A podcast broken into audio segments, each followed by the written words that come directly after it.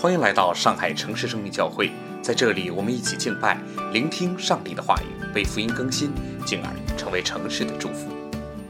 圣经说，那地遭遇饥荒，因饥荒甚大，亚伯兰就下埃及去，要在那里暂居。将近埃及，就对他妻子撒来说：“我知道你是容貌俊美的夫人。”埃及人看见你，必说这是他的妻子，他们就要杀我，去叫你存活。求你说你是我的妹子，使我因你得平安，我的命也因你存活。及至亚伯兰到了埃及，埃及人看见那妇人极其美貌，法老的臣宰看见了她。就在法老面前夸奖他，那妇人就被带进法老的宫去。法老因这妇人就厚待亚伯兰，亚伯兰得了许多牛羊、骆驼、公驴、母驴、仆婢。耶和华因亚伯兰妻子撒来的缘故，将大灾与法老和他的全家。法老就招了亚伯兰来说：“你这向我做的是什么事呢？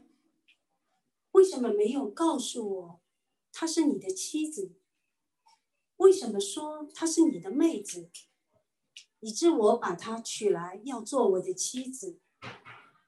现在你的妻子在这里，可以带她走吧。”于是法老吩咐人将亚伯兰和他的妻子。并他所有的都送走了，这是上帝的话语。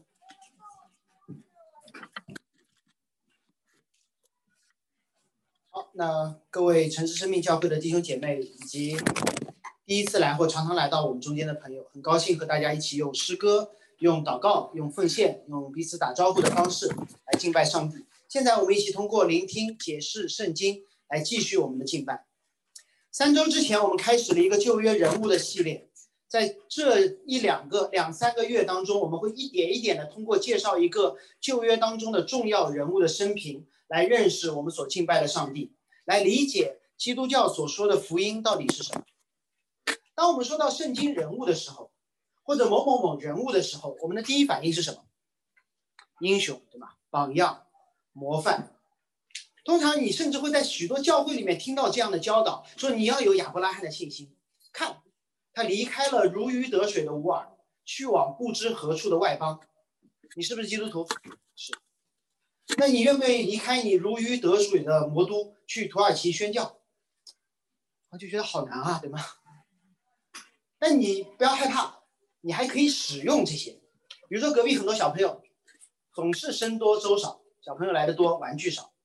你就可以告诉这些小朋友，你要有亚伯拉罕的信心。你看，亚伯拉罕把自己的儿子都献上了，你现在手里的这个乐高算什么？赶紧分给别的小朋友玩。亚伯拉罕连自己唯一的儿子都撒手不要了，你为什么还要抓，还抓着你喜爱的玩具牢牢不放？这是我们使用人物的普遍方式，对吗？如果这样，你觉得你会恨亚伯拉罕还是喜欢他？你会爱恨交加，当用在你身上的时候，你会恨。说宣教的事，你为什么不让别人去？上海工作挺好的。但当你用在别人身上的时候，你觉觉得很好用啊。所以亚伯拉罕不再是你的榜样，不再是你的英雄，不再是你的模范，而是你的工具人。你拿它来用了。如果是工具，我告诉你还会有不好用的时候，就是今天的这段经文特别的不好用。亚伯兰为了保住自己的性命，把老婆给了法老当老婆。在今天准备这段经文之前，我看了几乎所有我手边的儿童版圣经，几乎没有一本儿童版圣经里面记载了这个故事，没有，限制级，在大人陪伴下都不能，免得我女儿问我说：“爸爸，爸爸，以后你有什么危险，你会不会学习亚伯兰把妈妈送给别人，还是说你会把我送给别人？”这怎么办，对吧？这好难啊！我们而且我讲到还得一段一段讲，我也跳不过。面对旧约当中最重要的人物之一亚伯兰，或者后面改名叫亚伯拉罕，我们到底需要一本每个人自己剪辑版的圣经，还是需要什么？如果我们把自己的圣经剪辑成了我们自己每个人特有的圣经或者儿童版圣经，那我们会面对一个不连续的世界观，那就是我到底相信的是什么？相信的是我剪辑这本圣经的标准，还是这本圣经？如果我只是学习亚伯兰，我要学习他的信心，但我又不能学习他把老婆送人，这不恰恰说明我们还有一个更高的标准在亚伯拉罕之上？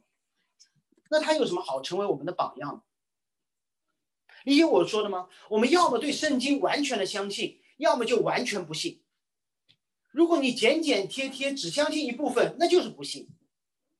如果你自称是基督徒，但只相信圣经的一部分，那我告诉你，你本质上相信的还是自己。你相信的是你所相信的那部分圣经，这不是基督教，你只是在消费基督教，帮你有一个让基督教帮助你有一个愿意分享玩具的孩子。这可能是好的结果，但不是我们信仰的目的。别紧张，不是为了大家别读圣经，也不是为了大家剪剪贴贴圣经。今天的这一段亚伯兰出卖妻子的经文出现在圣经当中，就是为了挑战每一个读者：我们信的到底是什么？因为基督教有许多的好人，因为基督教有一位好神，我们信的到底是什么？今天从三个视角来看这这段经文。第一个视角就叫亚伯兰的不幸。这位所谓的信心之父，他也有不幸的时候。第二个视角是上帝的信。这位上帝他是永远信实的。最后，我们一起来看整个的这个故事，呈现出一个怎样的基督教所宣教的、宣讲的福音：信心之父的不幸，信心对象的信，以及对所有人的福音。我们书接上回，上一回讲到亚伯拉罕被上帝给了一个应许，上帝对他说：“你要成为大国，我要让你的名为大，我要让别人因你得福。”还记得上周这段吗？上帝让亚伯兰放下眼前那些好的，去寻求那最好的。你会成为大国，你会有名，你会被祝福，你要祝福万国。于是亚伯兰基于他对上帝的信心就出发了。这应许听上去很荒谬。但是这说话的主体却很靠谱，于是亚伯兰就出发了。他不再拜乌尔的月亮神，去敬拜独一的上帝；不再做哈兰的大商人，而是从一个地方到另外一个地方去敬拜上帝。亚伯兰开始了一个全新的生活方式，听上去是一个非常好的宗教信仰的好榜样。拿出来作为一个优秀的报道，绝对有人要看。结果来到今天的这段经文。说那地遭饥荒，因饥荒甚大，亚伯兰就下去埃及，在那里暂居。我目测一圈，在座各位经历大饥荒的，看年龄应该不多。即便是经历了，也是儿时。饥荒对六十年代的中国来说是一个灾难性的，甚至我可以用今天的这个词，是亡国式的。何况是对于亚伯兰所在的农耕时代嘛？还记得吗？他在哪里？他在的是乌尔。乌尔拜的是什么神？是月亮神。因为月亮神是农业的主神，掌管四季、潮汐、雨水，确保春华秋实的月亮神。许多国家在当时都因为饥荒而亡国，因为人死光了嘛。因为战争，哎，因为饥荒而产生战争，自己没粮食怎么办？去抢嘛。昨天举国悼念的袁隆平院士，为什么他那么重要？不仅称他为院士，还称他为国士。大家有国士无双的出处，是因为他解决的是粮食问题，是一个国家级的问题，是一国稳定的基础。粮食问题从来都是大问题，而饥荒就是亡国的问题。结果这故事出现在亚伯兰这里。当上帝对亚伯兰说：“你要成为大国。”亚伯兰说：“太好了，出发。”结果亚伯兰要经历亡国了。你知道吗？在这样的一个时间点，上帝对他说：“你要成为大国。”亚伯兰说：“好，我要成为大国。”然后这个国马上就要完完了。他离开的地方是一个不错的地方，无论是乌尔还是哈兰，是有家庭、有事业、有积蓄，还有佣人呢。完全是因为呼召亚伯兰的那个神是靠谱的。亚伯兰说：“我信你，我才愿意离开本族、本国、本家。”结果离开不久，就闹饥荒了。就像今天的什么？啊，今天你在某个大厂，有优厚的底薪、不少的提成，还有马上就会兑现的股票。有一天突然有人找你，裸辞，我们去搞一些新东西。原本不信，以为是个垃圾电话，然后一看。我也不知道今天举什么例子，好像一个个人设都塌了。假设是 Elon Musk，假设，不管你喜欢他不喜欢他，他总是很能挣钱嘛，对吧？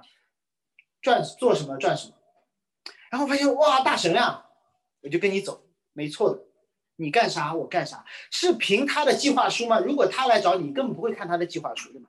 你会对他有信心，于是你就要跟他开始一场理想主义者创业。然后你们就走啊走，走到一个叫迦南的地方，迦南开发区。然后马斯克就指着这块土地说：“我已经在地图上画了一个圈了，等你有了儿子，这块地就是你的，就是他，就是你儿子的。”你就很开心、很兴奋嘛。这就是亚伯拉罕是到前一章的状态。结果第一个月你发现工资没发，然后第二个月你发现工资还没发，第三个月前台没了。然后你发现前台的桌上面留着一份银行对账单，你不好意思打开，然后就对着光照，发现只有三位数，怎么办？一边是听信了钢铁侠大蓝图，遇到了大饥荒；一边是家里面如同碎钞机一样的娃娃们，在那里马上就要上，不管你什么学校都不便宜，你只能去跟老板说，太难了。我手头还有两个其他大厂的 offer，要不我去阿里那里缓一缓，渡过难关了，我会回来的。准确的说，这就是亚伯兰面对大饥荒的对策。这是一个似乎理性的选择，他直接去了埃及，他选择了埃及。你知道埃及是什么地方吗？埃及是个永远不会遇到饥荒的地方，因为其他在古近东大家都会下雨或者是不下雨，埃及有什么？埃及有尼罗河。埃及是不会遇到饥荒的地方，不管别的地方怎么闹饥荒，埃及永远是粮仓。于是，一个理想主义者秒变成实用主义者，或者是理性主义者。我们要去埃及，而且亚伯兰明确的说：“我不是常住埃及啊，我是暂居，我不是要做埃及人，我只是消费他个几个月，渡过难关，我会回来的。”我们暂时不批判亚伯兰的这个决定对错与否，我就分析一下亚伯兰这时候信心的对象是什么？他相信什么让他去了埃及？他离开乌尔是因为他相信那个成使他成为大国的耶和华，但现在他相信的是埃及永远有粮的经验，他相信的是我留在本地肯定会饿死的。那天不下雨的饥荒，他相信了后者。从个人角度来看，这是人之常情。但是你有没有想过，邀请他裸辞的马斯克的想法？曾经邀请他裸辞，要干一番大事业的那个人，他经历的就是一场背叛。而关键是什么？关键是你的埃及之路不会平坦的。埃及之路不是平坦的。你在两条崎岖的道路当中选了一条崎岖的道路而已，就好像有人问创业之路崎，因为我曾经创过业，有很多人会问说创业之路崎岖呢，还是去大厂九九六崎岖呢？我会告诉你都难的，都难的。一样道理，如果有人问为啥人成了基督徒还会遭遇苦难，我会告诉你是人都会遭遇苦难，跟基督徒不基督徒没有关系。罪人在堕落的世界里面。就会经历苦难，而基督教给的是什么？给的是对苦难的诠释。他没有拿走苦难。如果你今天还不信上帝，我得告诉你，提前剧透，成为基督徒依旧有苦难。但是我们有一位神进入苦难，将我们一起在苦难当中同行，这是不一样的。他解释苦难，他进入苦难，他在苦难当中与我们同行。让我们继续看亚伯兰所选择的那条埃及之路是如何的坎坷。他即将寄居埃及，也意味着他放弃了自己的国，投入了法老的国，那也没办法，所以就只能按照埃及的规矩来。埃及的规矩怎么样？似乎亚伯兰做了一些前期的市场调查，他做了一些推测。我们从他后来对老婆的话来说，他对埃及的了解，大家大概是这样的：第一，埃及男人很喜欢美女，没什么差，没什么改变哈。第二呢，他们会通过杀死丈夫的方式来抢他的老婆。哦，这个这个地方亚伯兰还要去，所以亚伯兰面前，我帮大家理一下思路就清楚了。亚伯兰面前是两条路，一条是看上去饿死在本地的路，但上帝说你不会，你会成为大国。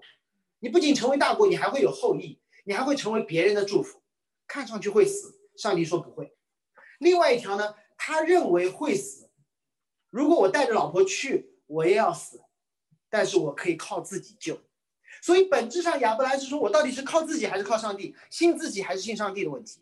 随后他选择了信自己。于是，在接近埃及的时候，他对自己的妻子这么说：“我知道你是容貌俊美的妇人。如果你知道，这时候萨拉已经六十五岁了。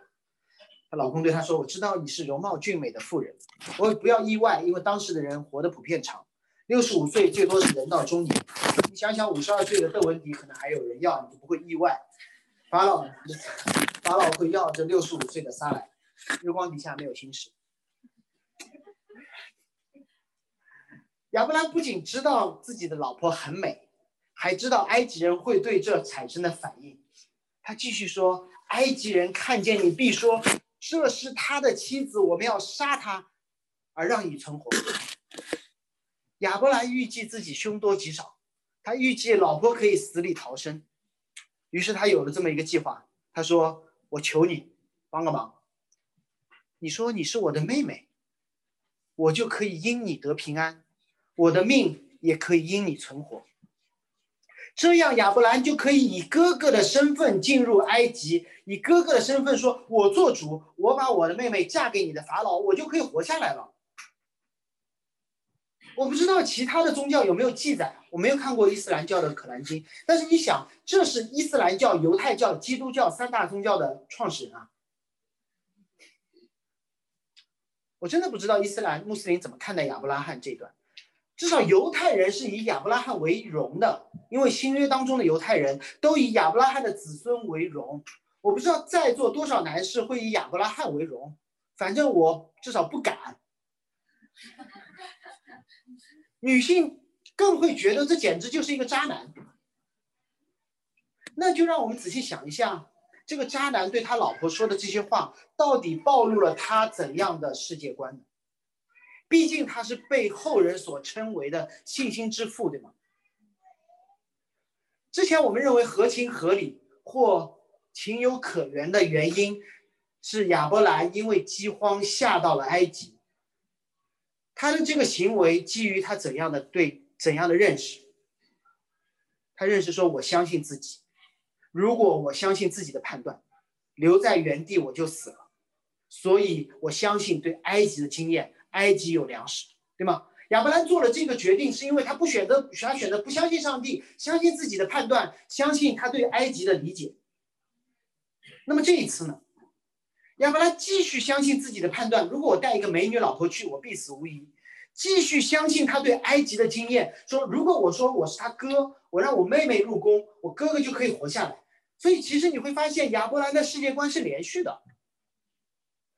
如果你觉得他下到埃及是合理的，那你必须得说他把自己的老婆卖掉也是合理的，因为他从始至终相信的就是自己和自己对环境的判断。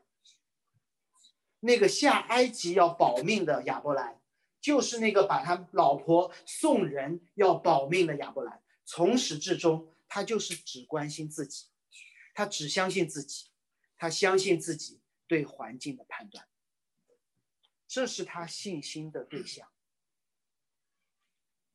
但更可悲的是，他相信了一个他想象中的埃及。并且按照他想象中的想象做了一个卖老婆的决定。还记得之前读过的经文吗？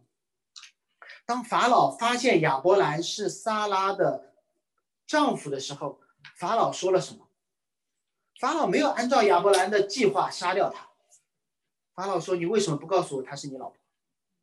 你老婆在这里，你可以走了。”法老确实喜欢美女，但是法老没兴趣杀老公抢美女。甚至在此之前的迦南，跟埃及一样的地方，亚伯兰要进入的那个外邦土地，亚伯兰都没有这样的担心。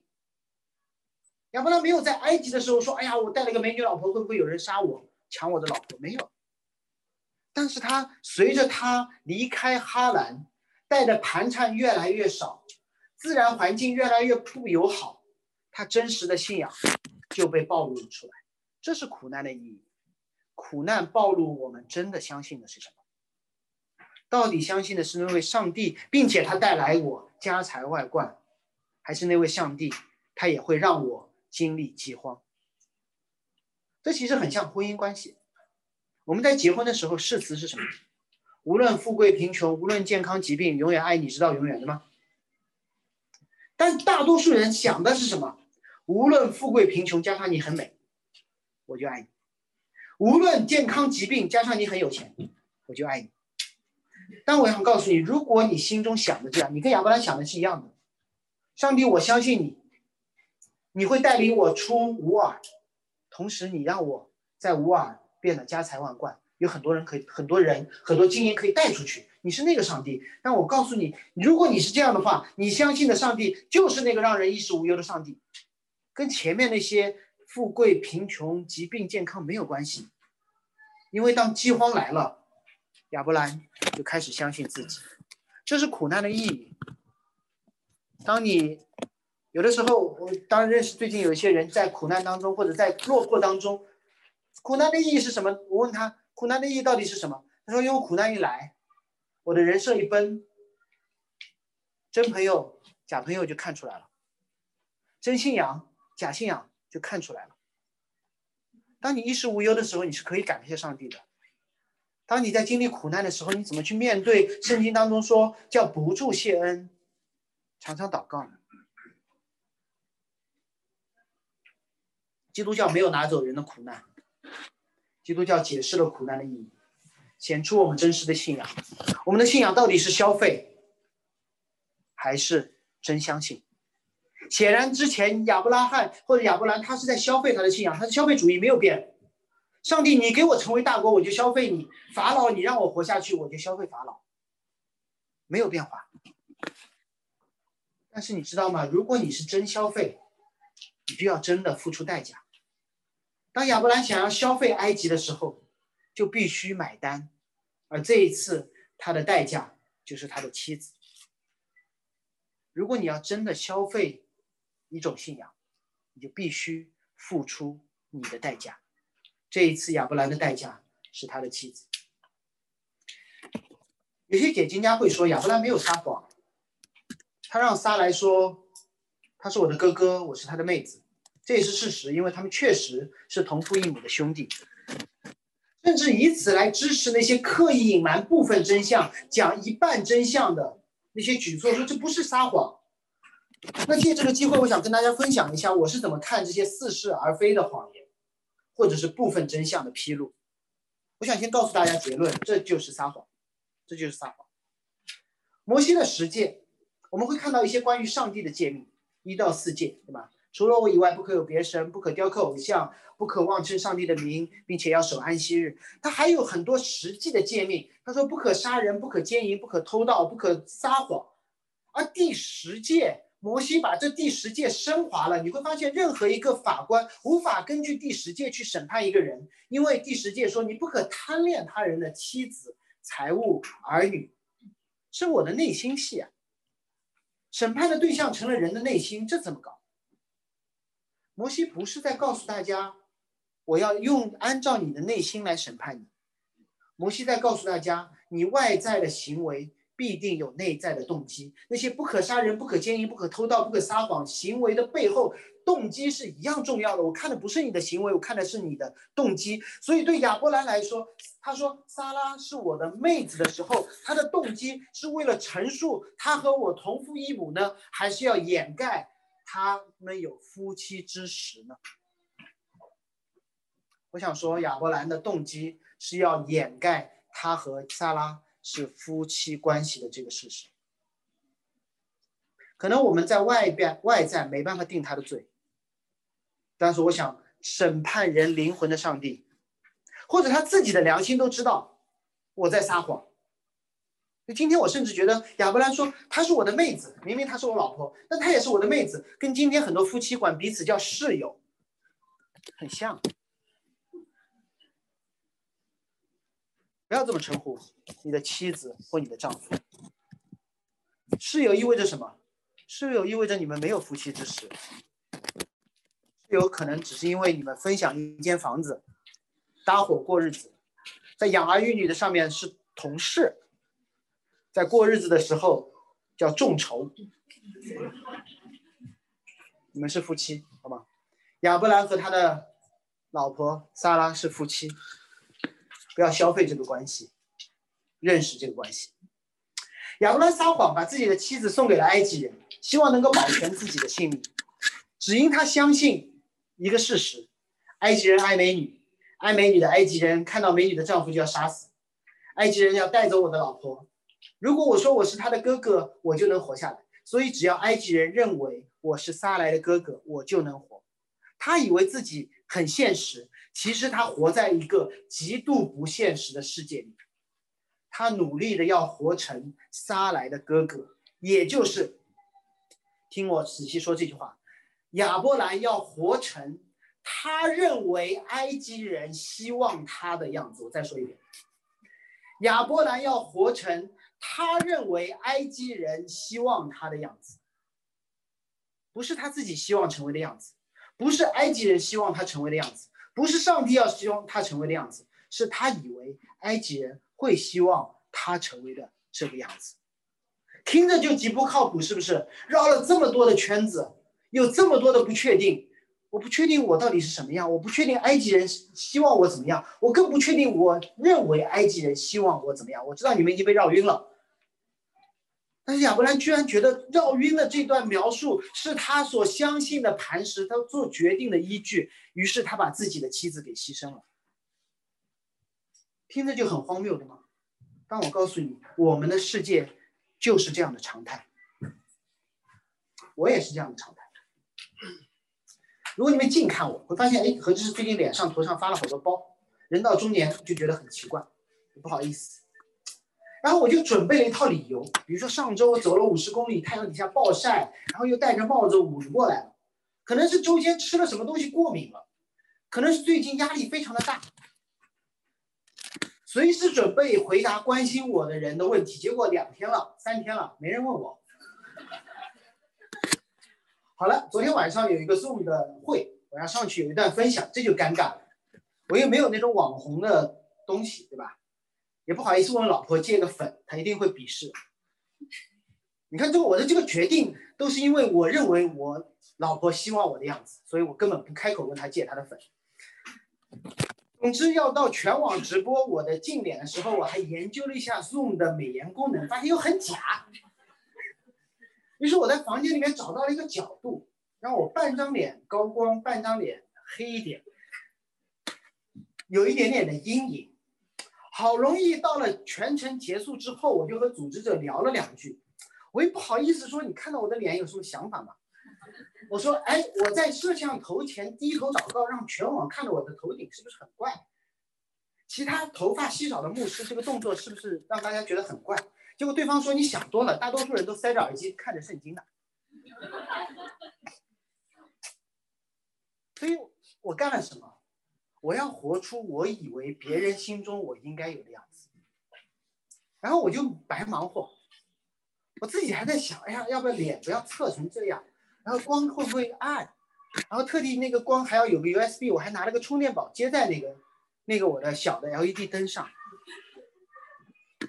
那你们不要笑我好吧？你们为了自己的孩子，为了自己的工作，为了自己的自己。花了那些时间、钱、那些精力，多少是为了活成你希、你认为的别人眼中你的样子？有没有过你鸡娃鸡了半天，是因为你觉得那个学校应该需要我孩子的这张证？有没有你改了一稿又一稿的 PPT，只是你觉得你的客户希望看到你的这样的呈现？有没有你花了几个月的时间买了一个新包，只是你觉得你的闺蜜会觉得你背着这个包很有面子？结果你摆了好久，抛出一张照片，你以为全网都会热捧，结果没人点赞。亚伯兰的困境是我们的困境，我们期待成为我们认为别人眼中的我们，本身就是一个极不确定的事情，而我们不断的把时间、精力、金钱，甚至我们的孩子、妻子、丈夫、友谊，都当做了祭物，投到了这个不确定的黑洞当中。你知道埃及的魔力是什么？就是你牺牲真的有回报。这就是大家对上海魔都趋之若鹜的原因。只要你九九六，真的有相关的所谓的福报。但是在这个你的付出、你的献祭，你把自己的生命献上，你把自己的时间献上，金钱献上，孩子献上，老婆献上，老公献上，友谊献上，你得到了这些福报之后，你真的知道你牺牲掉的是什么吗？亚伯兰送走了他的妻子，真的得到了他的福报。法老后代亚伯兰，给了他牛，给了他羊，给了他骆驼、母驴、公驴、奴仆。专业学者会指出一点：法老居然把骆驼都给了他。骆驼和刚才的牛羊、公牛、驴、母驴不一样，骆驼是在埃及被驯化了的动物。什么意思？法老已经给了亚伯兰一张上海牌，说你别走了，留下来。亚伯兰明明说我只是想消费你一段时间，法老说不不不，你要做就做埃及人。亚伯兰只想活下去，但是埃及要了他的妻子献祭。亚伯兰只想作为一个过客，但埃及说不，我要你。不要以为你可以消费上海，你会被上海吞噬。任何一个你所敬拜，就像月亮神一样的，你去拜月亮神，以为你月亮神只是你的一个消费对象，不是。月亮神会给你好处，月亮神会告诉你哪天哪天哪天你要拜我，然后你的时间表就被月亮神所改变了。你发现说不行，初一十五要拜了，你就变成了他的奴隶。埃及就是这样的，亚伯拉以为可以消费一段时间，结果埃及说：“我要你的命，我不仅要你老婆的命，我还要你的命。”这几乎是每一个上海新移民的经历。我自己上海人不知道，但我常常和一些新来上海的人聊，很多人来上海只是说想赚点钱回老家，结果大厂要了他的命，要了妻子的命，要了孩子的命，或者要你没孩子。要你没机会有妻子，我只想在上海漂一段，结果就是一辈子，一辈子到一个地步忘记了原本我们的。亚伯兰真的在埃及得到满足了吗？真的觉得埃及是我的第二故乡吗？应该没有。埃及的亚伯兰让我想到《使徒行传》当中的另外一个人。我们上一个系列结束于《使徒行传》的八章。那个人在八章的结尾出现，那个人没有名字，只有这样的描述。他说有一个人是有大权的太监，在埃塞俄比亚女王手下总管银库。我们看到这个人很牛啊，人生赢家，举国的 CFO 财务大臣，有很大的权利，但是他没有名字，他是一个太监，他只是一个工具人，他是整个埃塞俄比亚的一个配套设施。大概大概率，他是一个有技能的外来人口，而为了得到这个财务总监、财务政部长的职位，他像某个武侠小说里面那样，挥刀自宫。要笑，他是主动的，他是有目的。你知道在座有很多 HR，如果你要招一个财务总监，你发现说他各有各种各样的会计证书。做事井井有条，但是他跟你说不好意思，我有个吸毒的儿子，有一个赌钱的女儿，还有一个做传销的老婆。但是我专业，啊，你觉得你会招他吗？多半不会，你只会说你很诚实，告诉我这些，所以我不能招你。但是你知道吗？埃塞俄比亚的女王看到这个有专业技能的人，而且他还是个太监，他没有老婆，没有孩子，他说太好了，你无儿无女的身份让你步步高升，但是你将永远没有儿子，永远没有女儿，永远没有妻子。他活成了大家期待中的他，就是那个工具人，甚至连名字都没有，不重要，他只要有一张名片 CFO 就可以。但他付出的代价太大，甚至他不曾想过付出这样的代价，达到人生的巅峰的时候，他会发现，居然我付出了我的全部。这就是亚伯兰做的所有的决定，不管他是不是我们的偶像，是不是我们的榜样，是不是我们的标杆。我们都走在这条路上，我们跟他很像。我们相信经验，我们相信自己，希望自己成为我们认为别人眼中的自己。于是我们做出各种各样的牺牲，然后在埃及越陷越深，忘记我原来到底要做什么。我以为自己一切都是我自己的决定，但踏出第一步的时候，我们就已经被这个世界吞噬了。看着大厂给我们的牛、羊、骆驼、公驴、母驴、奴婢，如同今天的金钱、股票，还配个助理，一应俱全。亚伯兰想的是什么？到底他想继续做他的埃及王子，还是想着自己的妻子？是想着上帝的应许说，原本我可以成为大国，我的名会成为大，万国要因我得福。而此时此刻，我成为了埃及国的一名议员。法老的名在这里被我称为大，我因为这个国而得福。我到底要的是什么？要不在埃及躺平算了。亚伯兰所能做的就是再次相信埃及，再次相信埃及，老老实实做一个埃及人。不是他的人生理想，是他的无奈选择。但是那个和亚伯兰立约的上帝不相信埃及，我们相信那位上帝不相信。他相信自己立约的内容，就是你要成为大国，你要成为大的民，万国要因你而得福。所以亚伯兰，你不能停在埃及，你要成为大国，你的名要伟大，你要祝福万国。让我们来看上帝是如何的信实。耶和华因亚伯兰的妻子撒来的缘故，降大灾与法老和他全家。法老看似很无辜，因为亚伯兰的谎言，撒来进入了法老的宫中。结果耶和华就降灾在法老和他全家身上，甚至上帝，你不是应该惩罚亚伯兰吗？为什么惩罚了法老？结果法老就很郁闷，一连三问。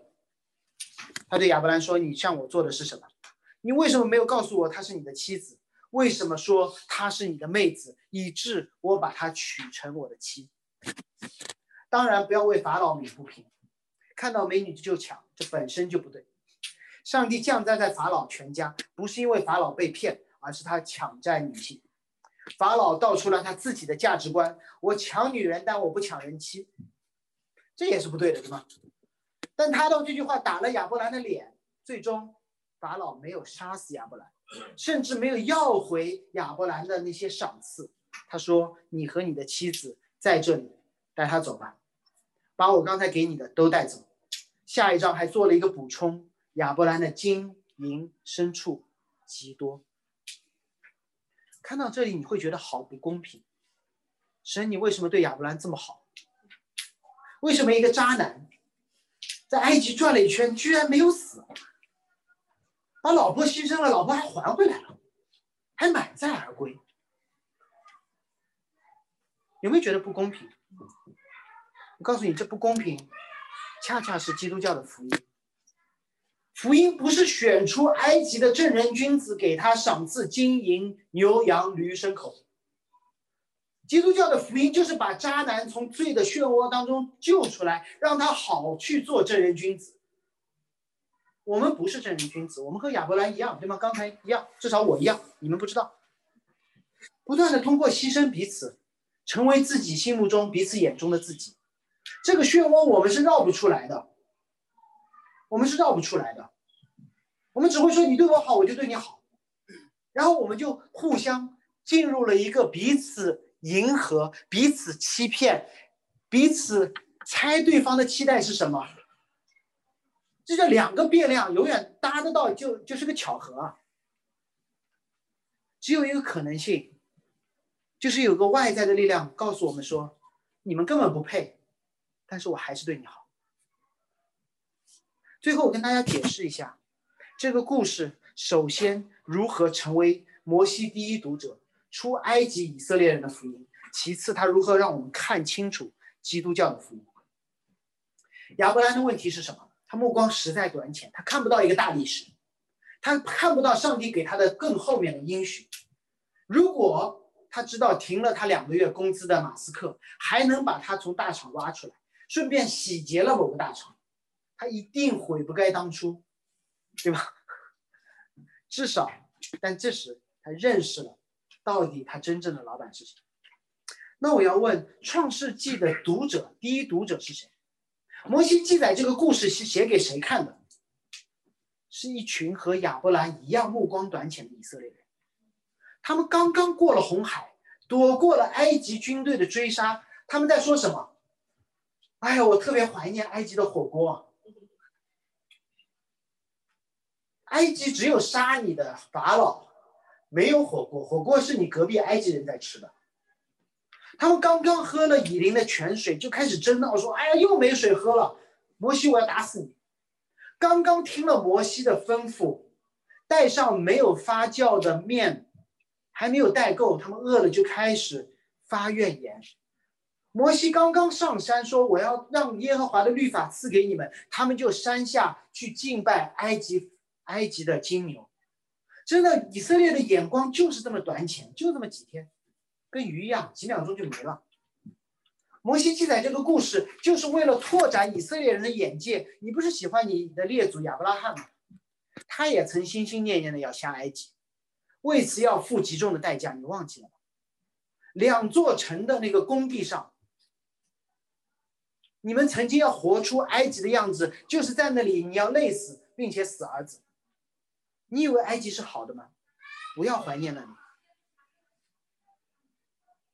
摩西让他们看到以色列人出埃及的故事不是一个突发事件，而是旧约的应验。你们今天出了埃及，就像当年你们的列祖亚伯兰那样出了埃及。法老拘禁了不该拘禁的撒来，法老不拘禁了不该拘禁的希伯来人，于是遇到了一样的大灾。以色列人经历了十次，撒来只经历了一次。最后让以色列人离开埃及，两次都一模一样。当出埃及的以色列人要过红海的时候，他们带着埃及的金银；这一次，亚伯兰带着撒来出埃及的时候，也带着法老的金银。让我这么说：如果你发现你今天所有的经历，居然和五百年前的一个人一模一样，你会怎么想？你一定会去研究它，对吗？哎呀，五百年前居然有一个人跟我今天过去的三十年、四十年的经历一模一样，那我一定要去研究它，想知道这后面怎样。然后每一次、每一步发现又完全匹配，我的信心就越来越大。这个信心建立在哪里？不是那个人，而是这个书写历史的那位神。以色列人看到亚伯兰的经历的时候，就发现说太像了。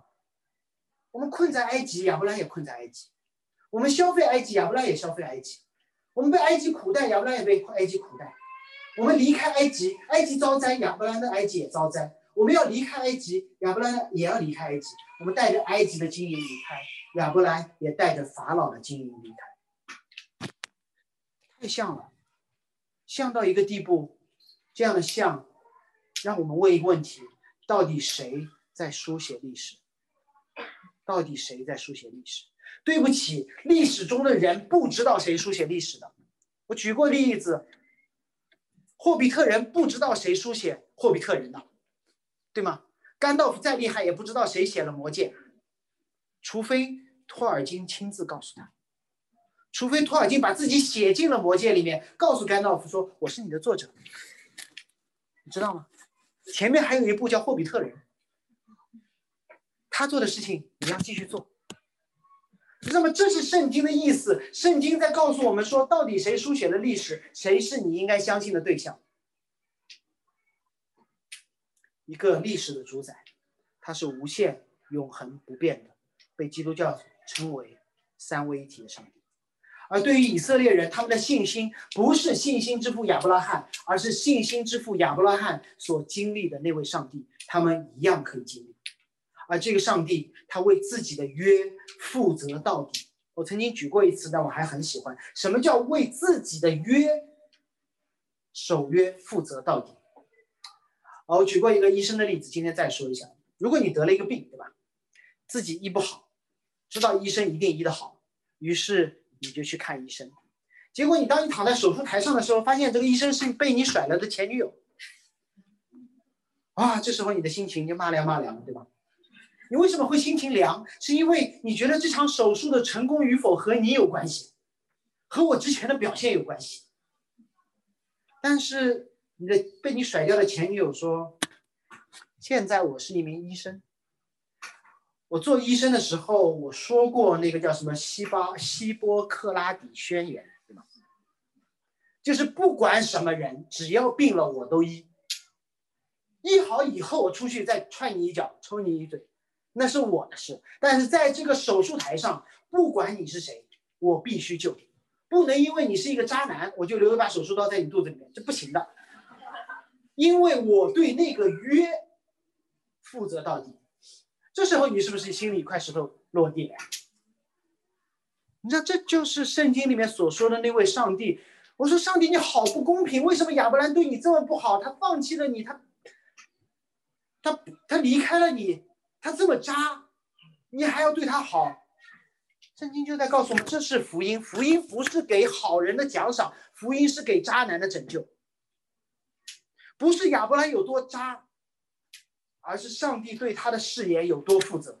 上帝说：“爱你就爱你到底，无论贫穷富贵，无论健康疾病，无论你是背叛还是顺服，你抛弃我，我也。”不抛弃你，这对于旷野当中的以色列人来说是一个大好的消息；对于我们每一个天天都在犯罪的人来说，是一个大好的消息。同时，整个福音让我们看，整个故事让我们看到一个福音的画面。这个画面集中在这个故事的结构所烘托出的核心。啊，你当然很熟，第一次来可能不知道，我会常常的告诉大家说。在旧约希伯来文体当中，他会用结构来凸显它的重心。当我们下面去，比如说赛百味去买一个三明治的时候，我会说我要牛肉三明治，我要鸡肉三明治。那什么决定了它是什么三明治？是两片面包吗？是生菜吗？不是，是它最中间所夹的那片东西。夹牛肉这个就叫牛肉三明治，夹鸡肉这个叫鸡肉三明治，夹了全是蔬菜，这就是我们会吃的蔬菜三明治。希伯来文也是这样，它的重点不是在开始，不是在结尾，而是在中间。所以你要看我的动作，整个的这段，它中间所要强调的是什么？一开始他说亚伯兰遇到饥荒下到埃及，最后他说他分分复复的离开埃及，在中间亚伯兰对撒拉说话，法老对亚伯兰说话，他记载了一段对话。再往中间，埃及人看到了撒来的美貌。再往下，埃及人因为撒来而遭到灾难，这又是埃及人和撒来的一个对话。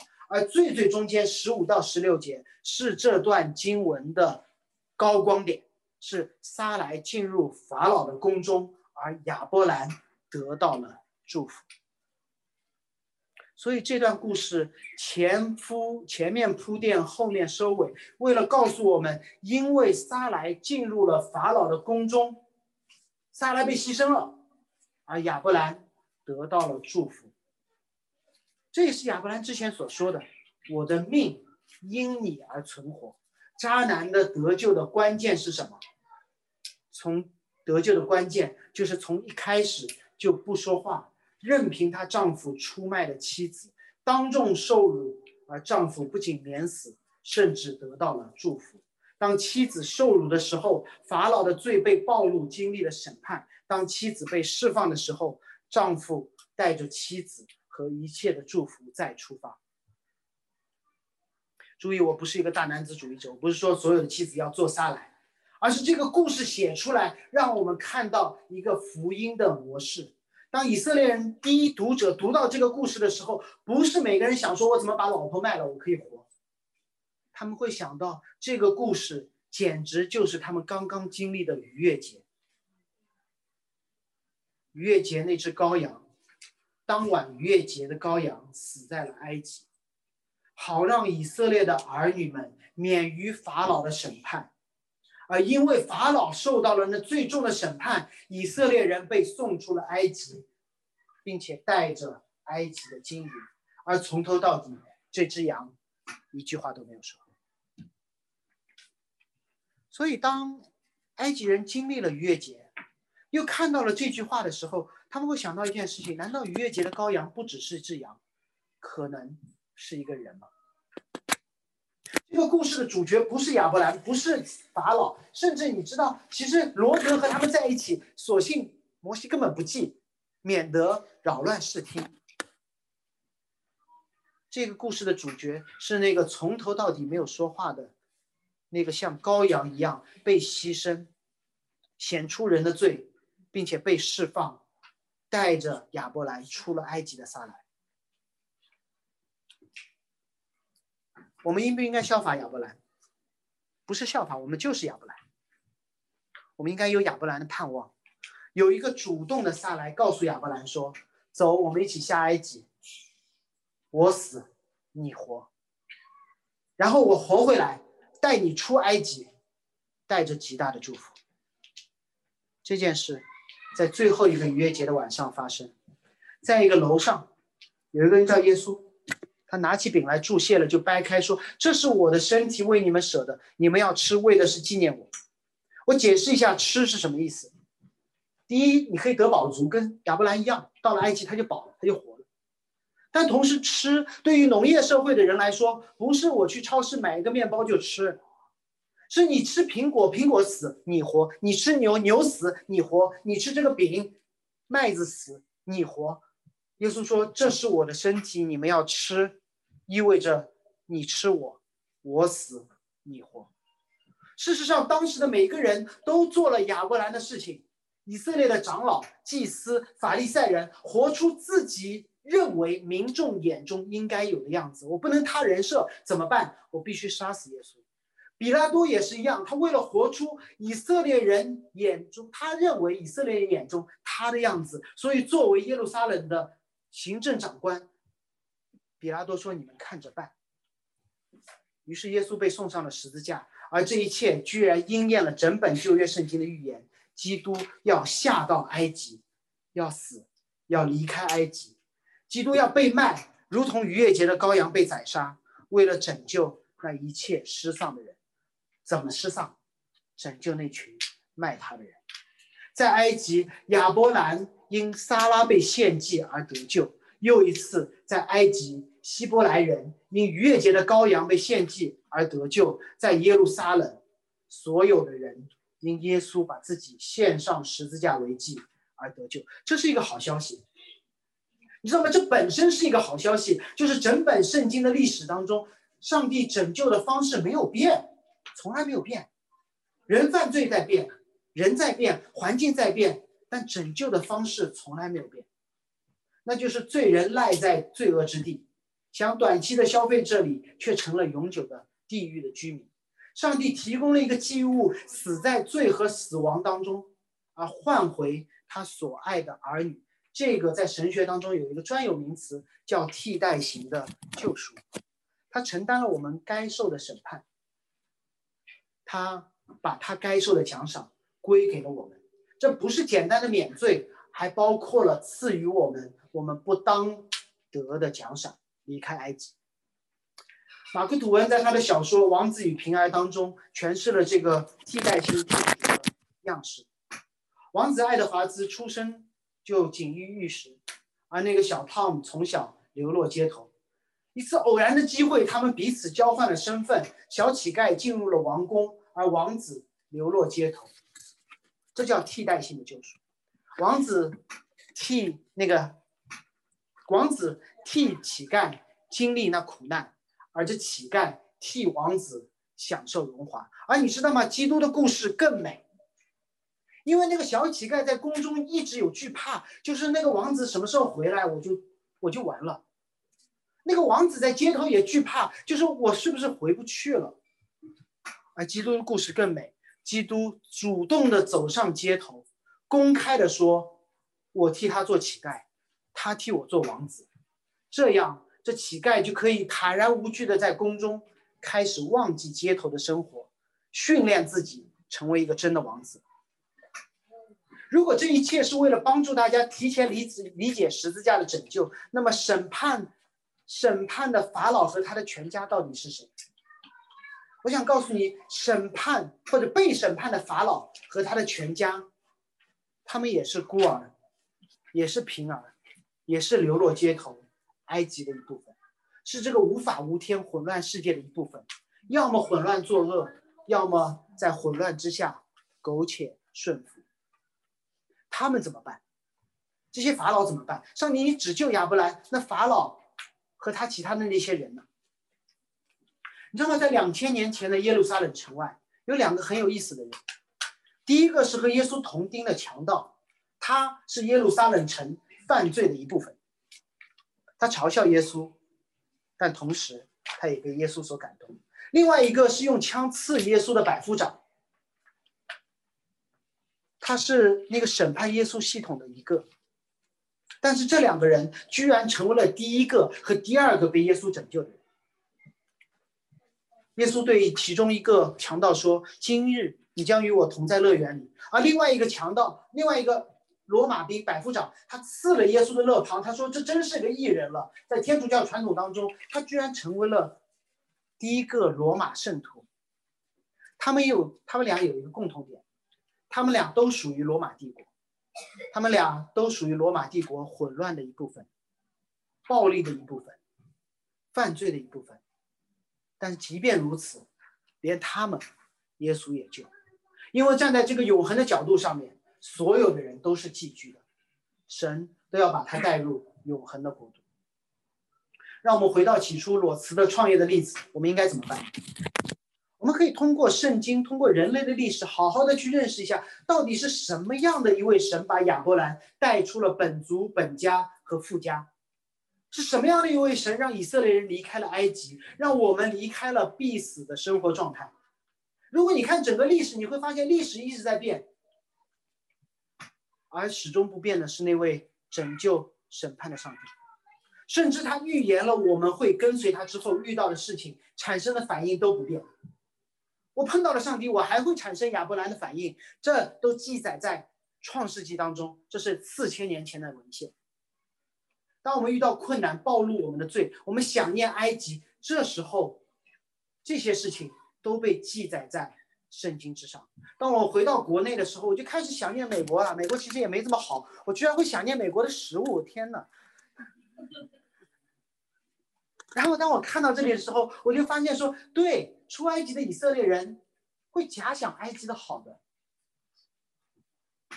这时圣经当中上帝的律法就成为了一个叫如何好好做王子手册，亚伯兰的故事就成为了另外一个王子成长日记，教会就成为了王子登基训练营。为什么圣经要反反复复说这样的故事？说亚伯拉罕成长记、摩西养成记、大卫养成记、彼得养成记、保罗养成记，因为我们都原本是小乞丐，即便我们进入了宫中，也对街头霸王的身份难以割舍。我们虽然面对的是满汉全席，但我们还是会朝思暮想，觉得说好像那一天在街头吃到的那个全家馒头很好吃，甚至在某个餐馆门口的湿垃圾堆里面，我也挖到了好东西。为此，我们付上了各种各样的代价，不需要了。最大的代价在十字架上，神已经付了。我们都是裸辞的乞丐，我们辞掉的是街头乞丐的职业，要做的是天国王子的职分，需要的是按照圣经的要求和预言，遵守父的命令，不再回头，不再回头。我们一起祷告。我们在天上的父，我们感谢你，让我们看到你带领亚伯兰的方式，就是带领摩西的方式，就是你带领门徒的方式，就是你今天带领这间教会的方式。上下千年，你的救恩没有改变过，你的约没有改变过，你改变人的方式没有改变过。主就让我们按照你不变的话语，做每个大小的决定，不再牺牲我们自己或身边的人，而拥抱你，因你牺牲你的儿子所赐下的厚恩。奉耶稣基督的名。我们一起把小册子翻到第。